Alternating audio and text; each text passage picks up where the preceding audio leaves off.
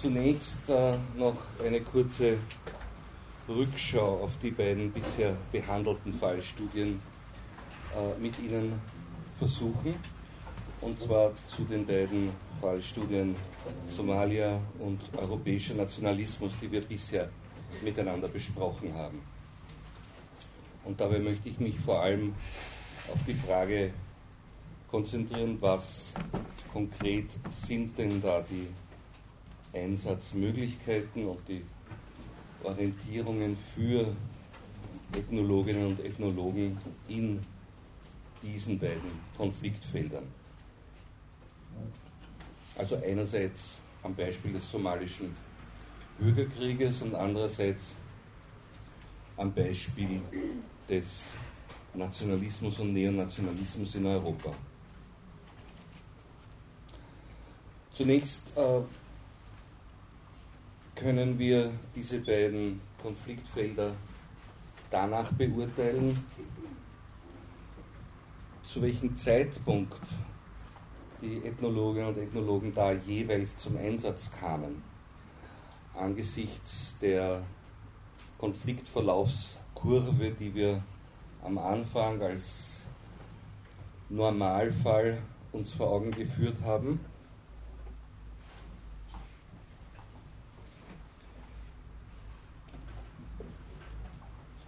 Wenn ich Ihnen das kurz in Erinnerung rufen darf.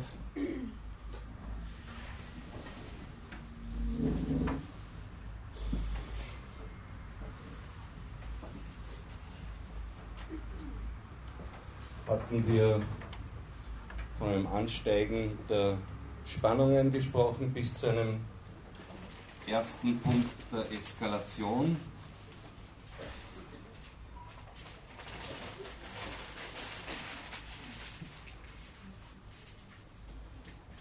Sie können sich erinnern, das haben wir in den allerersten Stunden schon andiskutiert äh, und hatten darauf hingewiesen, dass die Vermeidung von Konflikten vor ihrem ersten Ausbruch zum Zeitpunkt, wo sich die Spannungen also ausweiten, aber noch nicht zu offener Gewalt ausgebrochen sind, im Prinzip die günstigere Form ist. Aber leider äh, ist es so, dass in den meisten Fällen die Ethnologinnen und Ethnologen wie auch andere Peacekeeping Experts oder friedensfördernde äh, äh, Spezialisten erst dann zum Einsatz kommen, wenn es schon sehr, sehr spät, oftmals zu spät ist. Also zu einem Zeitpunkt, wo die Gewalt schon längst eskaliert und in verschiedene äh, Formen von Austragung übergegangen ist. Im somalischen Fall war das genau so, dass die Ethnologen frühestens da irgendwo, als der volle Bürgerkrieg längst entbrannt war, zum Einsatz kamen und äh, zu einem Zeitpunkt, also wo die Fronten schon sehr, sehr verhärtet waren. Im Fall von nationalistischer und neonationalistischer Gewalt in Europa hatten wir unterschieden zwischen jenen Fällen offener sezessionistischer Gewalt wie den baskischen oder den korsischen Beispielen. Hier ist es ganz ähnlich im somalischen Fall, dass friedenserhaltende äh, oder friedensfördernde Experten sehr spät, oft viel zu spät zum Einsatz gekommen sind. Ich möchte mich aber mit einem Fall beschäftigen, äh, rund um das Thema der neonationalistischen Spannungen in Europa, wo äh, die Situation eine andere war, nämlich wo die ethnologischen Expertinnen vor dem Ausbruch von offener Gewalt zum Einsatz kamen als sozusagen einem äh, Positivbeispiel in diesem Zusammenhang. Wenn wir zuerst äh, zum somalischen Beispiel übergehen, so gibt es hier mittlerweile drei ausgebildete Ethnologinnen der 90er Jahre. Die Frau Dr. Martina Steiner, die Magister Gudrun Kroner und die Magister Pia Barsano, die allesamt im Bereich äh, des somalischen Bürgerkrieges immer wieder beigezogen wurden, zum Einsatz kamen. Das sind Absolventinnen unseres Institutes. Wenn man sich ansieht, wo und in welchem äh, Bereich sie da tätig werden konnten, so sind das im Großen und Ganzen äh, drei verschiedene Felder. Das eine ist die Flüchtlingsbetreuung, und zwar sowohl in den Nachbarländern Somalias wie Kenia oder Äthiopien, als auch in wichtigen Fluchtgebieten Europas, etwa Italien als ehemaliger Kolonialmacht, dabei im Übrigen auch in verstärktem Maß Südtirol und natürlich äh, dabei auch Flüchtlingsbetreuung in Österreich selbst als erster Bereich. Ein zweiter äh, wichtiger Bereich war die Tätigkeit in Somalia im Rahmen von Konferenzen, von Workshops. Da ging es nicht so sehr darum, Flüchtlinge zu betreuen, als vielmehr darum, Lobbying zu betreiben. Und zwar Lobbying sowohl gegenüber den verschiedenen einheimischen Kräften, die mehr oder minder in die Gestaltung eines zukünftigen Somalias involviert sind oder involviert sein wollen, wie auch Lobbying gegenüber den mehr oder minder stark dabei involvierten internationalen Kräften, sei es internationale NGOs, sei es Vertreter der EU, sei es die UNO.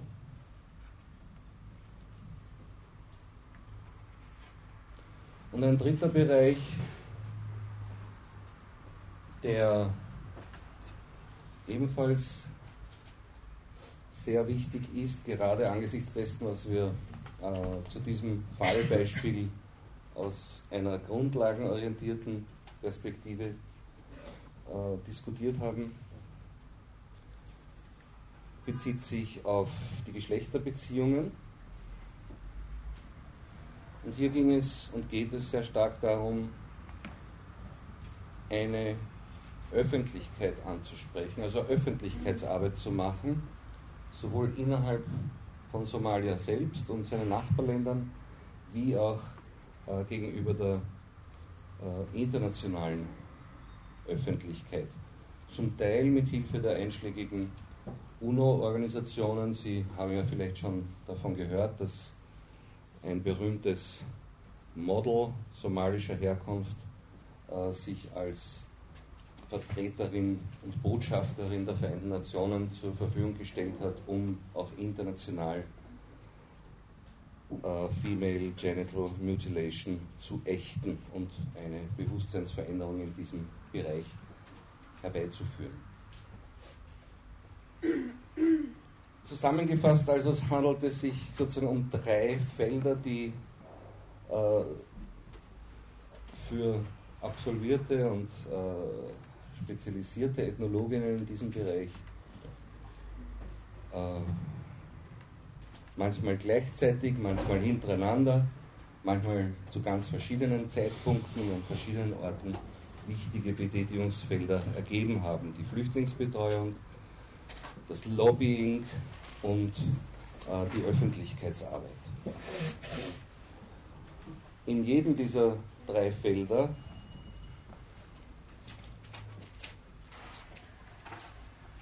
ist es unbedingt notwendig und hat sich auch bei diesen Kolleginnen als enorm wichtig erwiesen, dass man ein bestimmtes Know-how von vornherein sich schon aufgebaut hat im Rahmen Studiums, im Rahmen seiner regionalen und sprachlichen Spezialisierung, im Rahmen von kleineren und größeren Zusatzausbildungen und mit Hilfe von Ortskenntnissen und landeskundlicher Erfahrung. Bei allen drei Kolleginnen war es und ist es notwendig gewesen, dass sie sich also schon lange während ihres Studiums und nicht irgendwann einmal spät nach dem Abschluss des Magister äh, darauf eingelassen haben, in dieser Region Expertinnentum und Kenntnisse aufzubauen. Sobald das dann aber über kleine und bescheidene Anfangsschritte hinaus äh, vorhanden war, dieses bestehende und wachsende Expertinnentum, da hat sich gezeigt, dass die Ethnologinnen eben tatsächlich enorme Vorteile haben gegenüber allen anderen, wenn Sie so wollen, Konkurrentinnen auf diesem Arbeitsmarkt, äh, ob sie, wie gesagt, von der Geschichte oder vom Völkerrecht oder von der Politikwissenschaft oder woher auch immer kommen, weil eben die grundlegende Orientierung eine andere ist, die von der Ethnologie mitgegeben wird. Und die hatte ich schon einmal erwähnt, nämlich erstens der Blick äh, von unten und der Blick mit Hilfe der einheimischen Perspektiven. Und zweitens die Betonung der Stärkung indigener Friedensmechanismen. Das heißt, dass letztlich die Generalorientierung in allen drei Feldern Öffentlichkeitsarbeit, Lobbying, Betreuungsarbeit im somalischen Fall daraufhin ausgerichtet war, die einheimischen vorhandenen friedenserhaltenden und konfliktbeilegenden Mechanismen zu stärken bzw. neu aufzubauen. Und welche das sind, das haben wir, wie ich meine, doch recht genau besprochen, nämlich die Funktion des Vermittlers.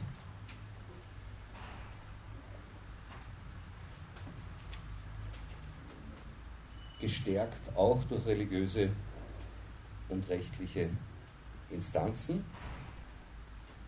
Das bedeutet, dass aus der ethnologischen Zugangsweise zu diesem Konfliktfeld auch gegenüber internationalen Peacekeeping Missions eine ganz andere Perspektive und praktische Haltung eingenommen wurde, als sie etwa eine Juristin oder eine Völkerrechtlerin oder eine Politikwissenschaftlerin oder auch eine Zeithistorikerin mit großem I einnehmen würde. Die internationalen Organisationen würden aus der Sicht unserer Nachbarfächer hier eher besonders großes Gewicht zugesprochen bekommen und man würde ihnen vielleicht nahelegen, irgendeine Form von diffuser Neutralität einzunehmen. Man würde ihnen vielleicht nahelegen, nicht zu selbstherrlich aufzutreten. Das alles sei zugestanden, dass das auch die Nachbarfächer argumentieren würden. Aber was sie nicht argumentieren würden, weil sie es einfach nicht im Blickfeld haben, das ist, dass sich die internationalen Peacekeeping Missions, ob das jetzt NGOs sind oder UNO-Truppen, dass diese internationalen Truppen sich anpassen müssen an die Institution des einheimischen Vermittlers und sich als Verbündete von einheimischen Vermittlern präsentieren müssen, um irgendeine Art von Glaubwürdigkeit bei der einheimischen Bevölkerung zu erlangen. Solange es also den internationalen friedenserhaltenden Kräften inklusive Blauhelmen nicht nahegebracht wird, dass es eine einheimische, friedenserhaltende oder konfliktbeilegende Institution schon längst gibt, nämlich die der Vermittler, und dass internationale Kräfte immer abgelehnt werden, solange sie nicht glaubwürdig vermitteln können, dass sie Teil dieses einheimischen Mechanismus zu werden bereit sind, solange werden friedensfördernde Maßnahmen unter den Bedingungen solcher segmentärer Systeme überhaupt nicht greifen können. Das ist tatsächlich der entscheidende Informationsvorteil und der entscheidende Vorsprung an Einsichten und an Know-how seitens der Ethnologinnen und Ethnologen in diesem Fall. Alles andere kann erlernt werden, alles andere kann mit ein bisschen gutem Willen auch herbeigeredet werden, aber Sprachkenntnisse einerseits, Landeskunde vor Ort in diesem Zusammenhang und zweitens die theoretische Einsicht in den einheimischen Friedensmechanismus, das liefert halt die Ethnologie und niemand sonst.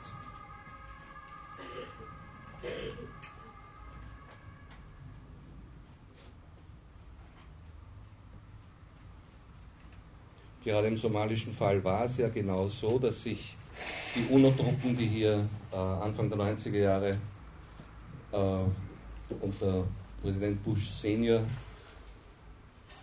ins Land begaben, nach sehr kurzer Zeit total ähm, diskreditiert hatten in den Augen der einheimischen Bevölkerung und auch als die amerikanischen Truppen aus dem UNO-Kontingent dann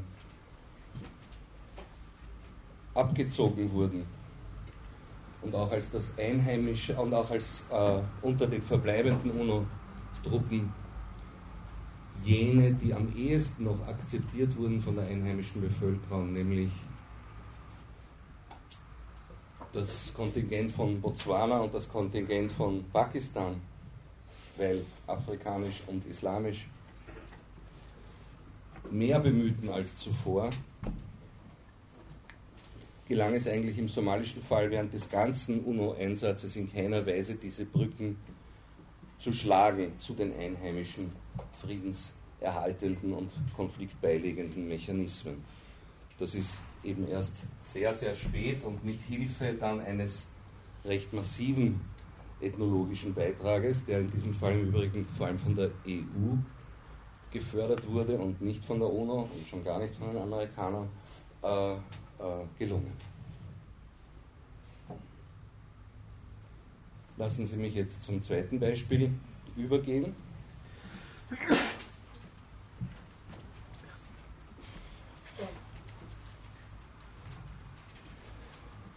Ich hatte das letzte Mal ja schon recht deutlich unterschieden zwischen den sezessionistischen und gewaltbereiten äh, nationalistischen Gruppen in Europa einerseits, in Westeuropa wohlgemerkt, und andererseits äh, den neonationalistischen Kräften.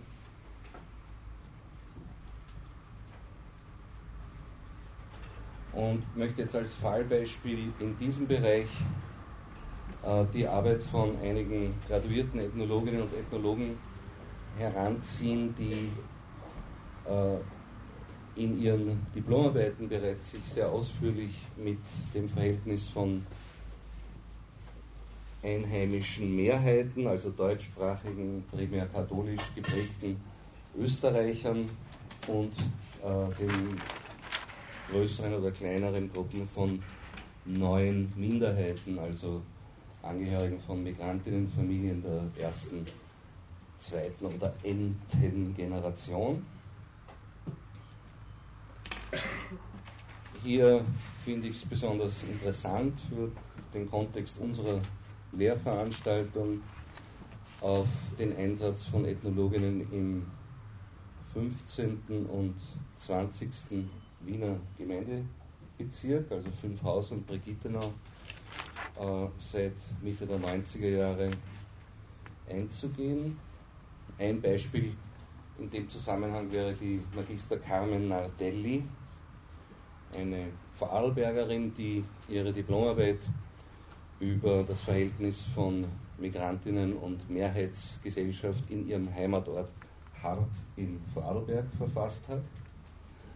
Also als Vorarlbergerin in Wien schon einmal sprachlich natürlich nicht gerade die allergünstigsten Voraussetzungen hatte nach dem äh, Ende ihres Studiums, aber dennoch äh,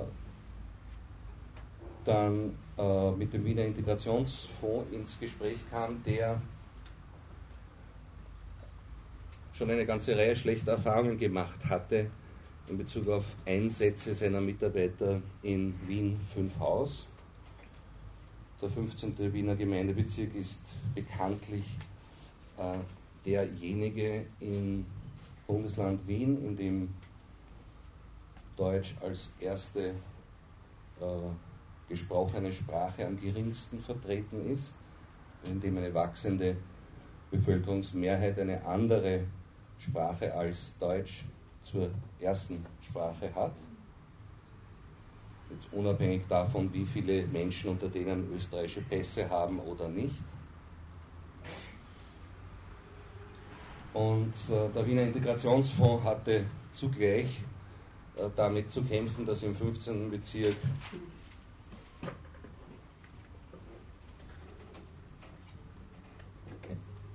die verbleibende deutschsprachige äh, Minderheit, muss man schon fast sagen,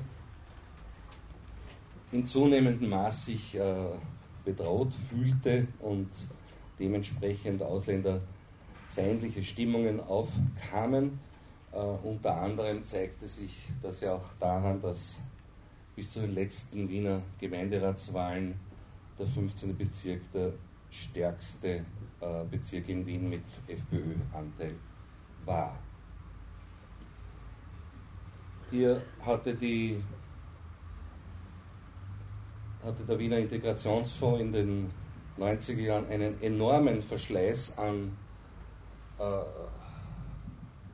Politikwissenschaftlerinnen, Historikerinnen, Pädagoginnen, äh, Soziologinnen, Psychologinnen und, und, und, und die allesamt relativ rasch äh, ihre halben Beschäftigungen, 20 Stunden pro Woche zum Magistergehalt, also irgendwas um die 10.000 Schilling, wieder sausen ließen, weil es einfach äußerst unerquicklich und äh, frustrierend war, dort für den Integrationsfonds tätig zu sein und zugleich äh, zunehmend auch unangenehm bis gefährlich. Der Integrationsfonds sich dann entschlossen, eben eine Ethnologin zu nehmen und die auch ganz anzustellen und nicht nur halb. Und ich will jetzt nicht sagen, dass es ab da glänzend funktionierte, aber es begann zu funktionieren und vorher hatte es überhaupt nicht funktioniert. Weil hier eben Erfahrungen mitgebracht wurden, die über drei Jahre eben in Vorarlberg gewachsen waren, in einer Heimatgemeinde, die die Frau Nadelli eben auch sehr gut kannte aus der Perspektive ihrer eigenen deutschsprachigen Mehrheitsbevölkerung, wusste sie, dass es nicht nur reicht, freundliche Gespräche mit Ausländern und Ausländerinnen zu führen, sondern dass man als jemand, der hier kulturelle Grenzen ständig zu überschreiten hat, natürlich auch mit der einheimischen Bevölkerung reden können muss. Ob einem die jetzt gefällt oder nicht in ihren Einstellungen und Ansichten, aber äh, in einer konfliktgeladenen Situation wie dieser nur dialogfähig mit der einen Seite zu sein und nicht mit der anderen, ist natürlich eine äh, vorprogrammierte, äh, ein vorprogrammiertes Scheitern. Das heißt, was hier versucht wurde von Anfang an, ist äh, ein Brückenbauen mit entsprechendem Know-how. Die Carmen Adeli hatte intensiv Türkisch gelernt und konnte sich eben auch äh, in türkischer Sprache, wo benötigt, äh, mit den Angehörigen der Migrantinnenfamilien aus diesem Regionalgebiet äh, stammend verständigen. Sie ließ auch nie einen Zweifel daran, auch nicht gegenüber äh, fanatischen F-Anhängern, dass ihre Sympathien woanders liegen als bei den fanatischen F-Anhängern. Aber eine gewisse Parteilichkeit, eine gewisse Sympathie zur Schau stellen, zuzugeben, äh, nicht zu verschweigen, ist eine Sache. Das heißt noch lange nicht, dass man nicht dialogfähig ist oder dass man mit den anderen nicht redet, die da vor Ort leben. Und das war anscheinend genau der Fehler, den die Vorgängerinnen in diesem Tätigkeitsbereich gemacht haben. Sozusagen eine rein moralische Parteilichkeit, Ausländer, äh, bei den Ausländern und Ausländerinnen ist mein Herz und mit den bösen Ausländerfeinden rede ich nicht. Das ist natürlich keine Basis, um vor Ort Brücken zu bauen. Im Gegenteil, man muss in beide Richtungen hin reden können und dabei nicht verschweigen, äh, wo die Sympathien sind, aber äh, Dialogfähigkeit herstellen. Brücken bauen und Öffentlichkeitsarbeit äh, so offen wie möglich betreiben, hat sicher einen bescheidenen, aber doch vorhandenen Beitrag dazu geleistet, dass im 15. Wiener Gemeindebezirk mittlerweile die Spannungen dieser Art deutlich gesunken sind, was sich, wie wir letztes Wochenende gesehen haben, auch in veränderten Wahlpräferenzen im 15. Bezirk niedergeschlagen. Ein bisschen problematischer und gefährlicher ist äh, das zweite Subbeispiel in diesem Zusammenhang, nämlich äh, aus Wien-Brigittenau, dann nenne ich auch lieber keine Namen. Äh, und zwar deswegen, weil wir hier so um das Jahr 1997, 98 herum eine Situation hatten, Entschuldigung, wo es auf der einen Seite einen sehr hohen Zustrom von jungen Roma ohne legale Papiere gab, also von illegal äh, im 20. Bezirk lebenden Angehörigen der Roma und Sinti äh, äh, Minderheiten, die aus Rumänien, aus Ungarn, aus der Slowakei äh, wenn Sie so wollen, illegal eingewandert waren und sich hier niedergelassen hatten und von daher auch nicht von sehr vielen Betreuungsnetzen erfasst waren, außer von jenen der örtlichen legalen österreichischen Roma-Community selber. Aber auch da gibt es die üblichen Spannungen, die es immer gibt in Migrationsgemeinden zwischen den Alteingesessenen und den Neuzuwanderern sodass sich hier, wie auch in vielen, vielen anderen Fällen, die Neuzuwanderer nicht sehr gerne gängigen ließen von den Alteingesessenen und oft das Gefühl hatten, die wollen sie irgendwie doch an die Behörden verkaufen. Umgekehrt die Alteingesessenen sich in einem mühsam erworbenen Status und Anerkennung oft bedroht fühlen durch die neu äh, Zuwandernden der eigenen Community. Kurzum, die an sich schon eher hermetisch äh, strukturierte Roma-Gemeinde war in diesem speziellen Fall der Jugendlichen und jüngeren Menschen unter 22 unter den illegalen Roma ähm, sehr äh, nach innen hin orientiert und nach außen hin abgeschieden. Und zugleich äh, gab es auf der Seite der deutschsprachigen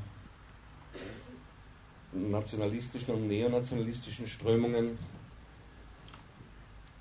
im weitesten Umfeld der örtlichen F-Parteiorganisation, aber tatsächlich nicht von ihnen her gefördert oder ermuntert, sondern bestenfalls geduldet.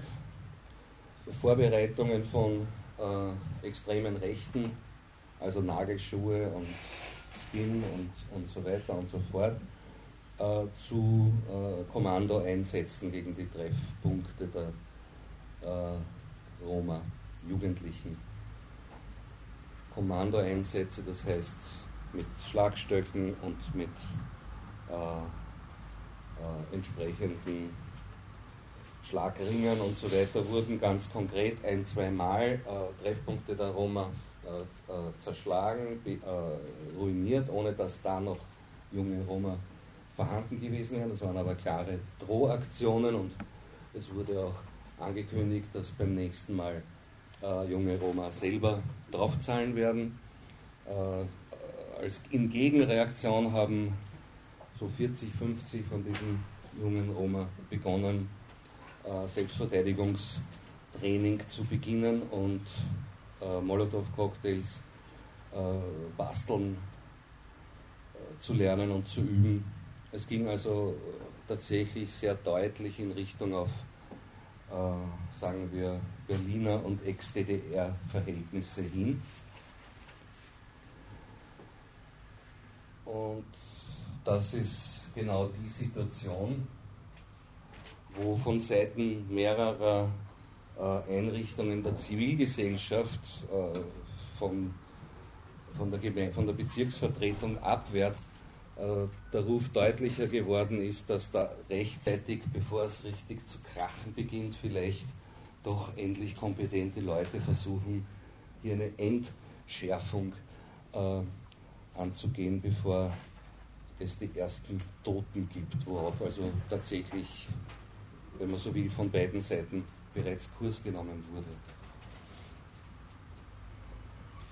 Das Schwierige in so einer Situation ist natürlich, wenn man als Ethnologin tätig wird, äh, dass man erstens einmal in irgendeiner Weise Vertrauensbande schon längst haben muss zur Roma Community, sonst schafft man sie nicht in zwei Wochen herzustellen. Es gibt Ethnologinnen, die in dem Bereich tätig sind. Es gibt auch jetzt viele Ethnologinnen unter äh, Kolleginnen und Kollegen, die in dem Bereich sich spezialisieren, ihre Diplomarbeiten schreiben, äh, historisch oder gegenwartsbezogen sich hier einarbeiten. Das ist gut so und sie wissen, dass wir das fördern. Wir meinen auch nicht, dass das nur etwas ist, das jemand machen kann oder soll, der oder die selbst familiäre Bezüge zur Roma Hat, auch wenn das hilfreich ist. Es muss nicht nur so jemand sein, kann aber sehr wohl. Ähm, das Zweite, was hier schwierig ist, neben dem erstgenannten Umstand, dass man solche Kontakte nicht äh, binnen zwei Wochen herstellen kann, sondern eben wirklich ein halbes Studium darauf verwendet haben sollte, ist, dass es halt um illegale Umstände geht und dass man noch in einer weiteren Hinsicht daher ein Grenzwanderer oder eine Grenzwandererin ist, als es schon im somalischen Fall ist, wo man zwischen den verschiedenen Bürgerkriegsparteien Grenzwanderin ist, zwischen internationalen und lokalen Verhältnissen Grenzwanderin ist. Hier kommt das alles auch ins Spiel, aber dazu kommt noch die Grenzwanderung zwischen Legalität und Illegalität. Es kommt auch noch dazu, dass die Polizei äh, alles Mögliche von einem wissen will, was man natürlich nicht preisgeben kann und sich genauso wie ein Arzt oder ein Psychiater oder ein Journalist äh, äh, mit Recht auf sein Berufsgeheimnis äh, berufen muss und hier keine Namen und Adressen oder sonst was preisgeben kann. Das heißt, es ist da nochmal eine äh, besonders schwierige Situation, deren wegen ich hier auch eben keine Namen nenne, sondern nur darauf hinweise, es war möglich, aber auch dank, dank der örtlichen F zu verhindern, dass die Rollkommandos in Aktion traten. Denen wurde bedeutet, wir wissen, dass es euch gibt und wenn ihr macht, was ihr vorhabt, dann hat das die entsprechenden Konsequenzen auf legaler Ebene für euch. Und zugleich wurde mithilfe der offiziellen österreichischen Roma-Vertretung eingewirkt auf die jugendlichen Roma, nicht von sich aus zur Gewalt aktiv zu schreiten, sondern sich ausschließlich auf die Defensive zu konzentrieren. Ergebnis war dann, dass tatsächlich bis heute, also ab 98, 99, eine sehr explosive Situation äh, entschärft werden konnte, ohne dass die Beteiligten dadurch Schaden genommen hätten und im Übrigen auch ohne dass irgendjemand hinter Gitter gekommen wäre oder abgeschoben worden wäre. Also Sie sehen aus dem letzten Beispiel in unserer unmittelbaren Nachbarschaft, dass es hier natürlich auch um sehr, sehr schwierige, auch für den betreffenden äh, Ethnologen durchaus gefährliche Umstände gehen kann, wo man äh, nicht nur Know-how, Kompetenz, Einfühlungsvermögen, langjährig aufgebaute Erfahrungen haben muss, sondern auch ein entsprechendes Maß an diplomatischen Fingerspitzengefühl äh, und einiges an Standfestigkeit. Damit möchte ich es mal bewenden lassen. Hier also Brücken bauen, weniger Öffentlichkeitsarbeit als sehr viel Lobbying und Diplomatie. In diesem letzten Beispiel äh, am besten gar keine Öffentlichkeitsarbeit, sondern sehr viel hinter den Kulissen arbeiten, ist in diesem letzten Beispiel sicher das Entscheidende gewesen.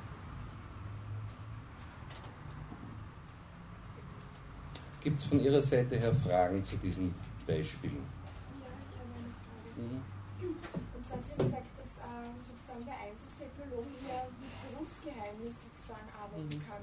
Wie ist das, wenn ich zum Beispiel eingebunden bin in, in, in Familien von Romas mhm. und dann kommt es vielleicht zu irgendwie Strafverhandlungen und es wird seitens der Polizei urgiert mhm. und ich werde herangezogen und stehe jetzt vor der Entscheidung, ich muss eine Aussage treffen. Wie funktioniert das dann? Also bei der Polizei quasi oder vielleicht, wenn es sogar noch weitergeht vor Gericht.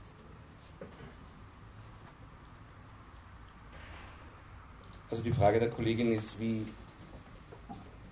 verhält man sich, wenn man Gast ist bei einer äh, Roma-Familie als Ethnologin und als Feldforscherin, nehme ich an, und dann durch irgendwelche Umstände äh, in eine Situation käme, wo die Polizei oder das Gericht von der Ethnologin verlangen würde, dass sie eine Aussage trifft. Ne? Nehme an, zu Ungunsten äh, der Gastgeber. Also juridisch ist es so, dass sie ja ohne dies nicht äh, gezwungen werden können, außer sie sind als Zeugin in einem, äh, in einem Verfahren gegen ihre Gastgeber vorgeladen. Äh, vor der Polizei sind sie nicht als Zeugin verpflichtet auszusagen, vor Gericht sind sie zu irgendeiner Aussage schon verpflichtet, wenn sie als Zeugin vorgeladen sind. Und da kommt es halt dann darauf an, ob sie was gesehen haben. Wenn sie nichts gesehen haben, sagen sie dann das aus als Zeugin.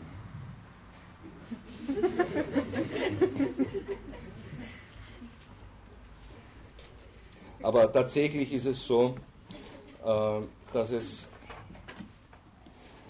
äh, in, in Bezug auf diese Konstellation schon oft und oft zu sehr problematischen äh, Situationen für Ethnologinnen gekommen ist.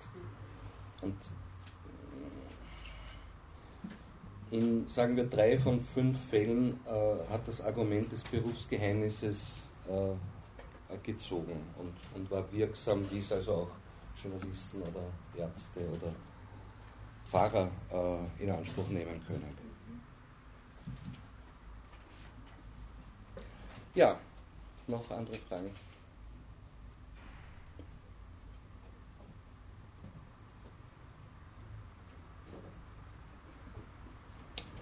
Gut, dann erlauben Sie mir den Rest der heutigen äh, Unterrichtseinheit dem Thema des Terrorismus zu widmen. Als dem dritten Fallbeispiel im Rahmen unserer Tour d'Horizon von Aufgabengebieten und Einsatzmöglichkeiten von Ethnologinnen und Ethnologen im Rahmen äh, der Friedensforschung. Die ersten beiden Beispiele, das somalische Beispiel und das Beispiel europäischer Nationalismen, haben uns ja dazu gedient, um zu zeigen, hier gibt es sehr praktische und unmittelbare Einsatzmöglichkeiten mit entsprechendem Grundlagen-Know-how, theoretischem und sachlichem Grundlagen-Know-how nach oder vor Ausbruch von Gewalt. Im Bereich des Terrorismus ist das offensichtlich ein bisschen anders. Aber auch hier erlauben Sie mir zunächst mit den Grundlagen zu beginnen, bevor wir auf die praktischen Seiten äh, auch hier zu sprechen kommen. Wenn wir auf das Attentat des 11. September zurückblicken, so fallen einige Aspekte daran besonders auf im Unterschied zu früheren oder anderen terroristischen Anschlägen.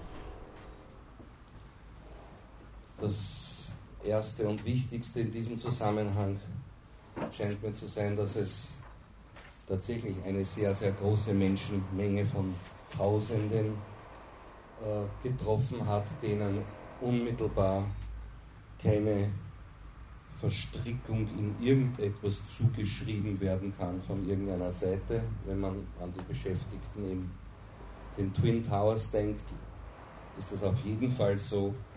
Bei den Beschäftigten im Pentagon mag äh, geltend gemacht werden von Seite der Attentäter, dass äh, es sich hier um Angehörige des amerikanischen Verteidigungsministeriums gehandelt hat und daher um nicht zivile, äh, sondern militärische Einrichtungen und Personen. Aber das erste in Bezug auf die Twin Towers scheint mir doch äh, zu sein, dass es hier um die Tötung von sehr großen Menschengruppen ging, die offensichtlich keine unmittelbare Beteiligung an irgendwelchen äh,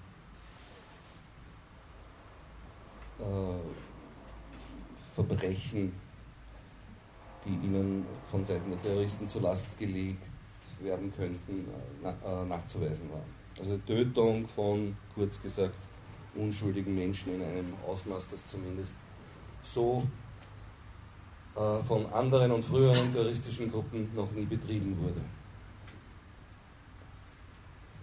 Der zweite Punkt, der beim 11. September ebenfalls ins Auge sticht, ist, dass es seitens präsumptiver Täter niemanden gab, der eine explizite Verantwortung für die Tat übernommen hätte, vorher oder nachher in irgendwelchen Bekennerschreiben. Osama bin Laden auf den Videos, die an die Öffentlichkeit gelangt sind, hat zwar in einigen Interviews zu erkennen gegeben, dass er schon vorher gewusst haben dürfte, dass die Sache vorbereitet wird und dass er sie im Nachhinein auch für eine hervorragende Sache fand, diese Attentate. Das geht eindeutig aus diesen Interviews hervor. Aber ausdrücklich sich zu dieser Tat vor wieder bekannt hat nach bisherigem Wissensstand äh, die Führung von Al-Qaida sich bisher nicht.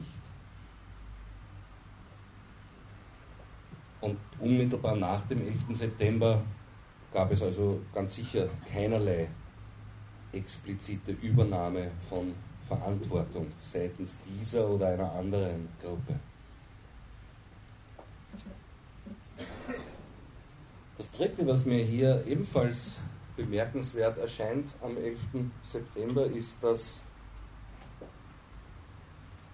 das Attentat selbst auch mit keinerlei unmittelbarer Forderung verbunden war, wie es etwa der tschetschenische Überfall auf das äh, Moskauer Theater vor wenigen Wochen sehr wohl mit sich brachte, wo dieses tschetschenische Kommando eben forderte, Schluss mit den russischen Militäroperationen in Tschetschenien, Rückzug der russischen Truppen aus Tschetschenien. Das waren klare Forderungen.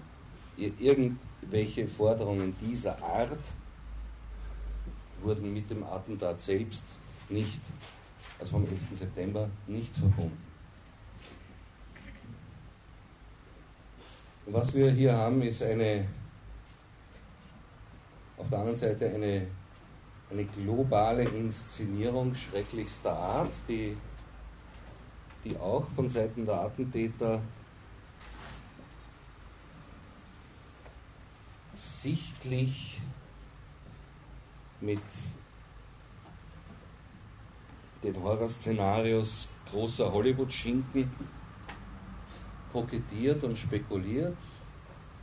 Also Air Force One und die große Flut und was weiß denn ich, alles äh, dienen da in der einen oder anderen Weise ganz sicher als, als makabere Vorlagen für eine Inszenierung der schrecklichsten Art, im Prinzip ohne explizite Verantwortungsübernahme, ohne konkrete Forderungen äh, darauf hin orientiert ist, die wichtigsten Symbole des mächtigsten Landes der Welt zu zerstören, ohne Rücksichtnahme darauf, wie viele Opfer das. Im Gegenteil muss man sagen, unter Einbeziehung und Einkalkulierung einer möglichst großen Anzahl von unschuldigen Opfern.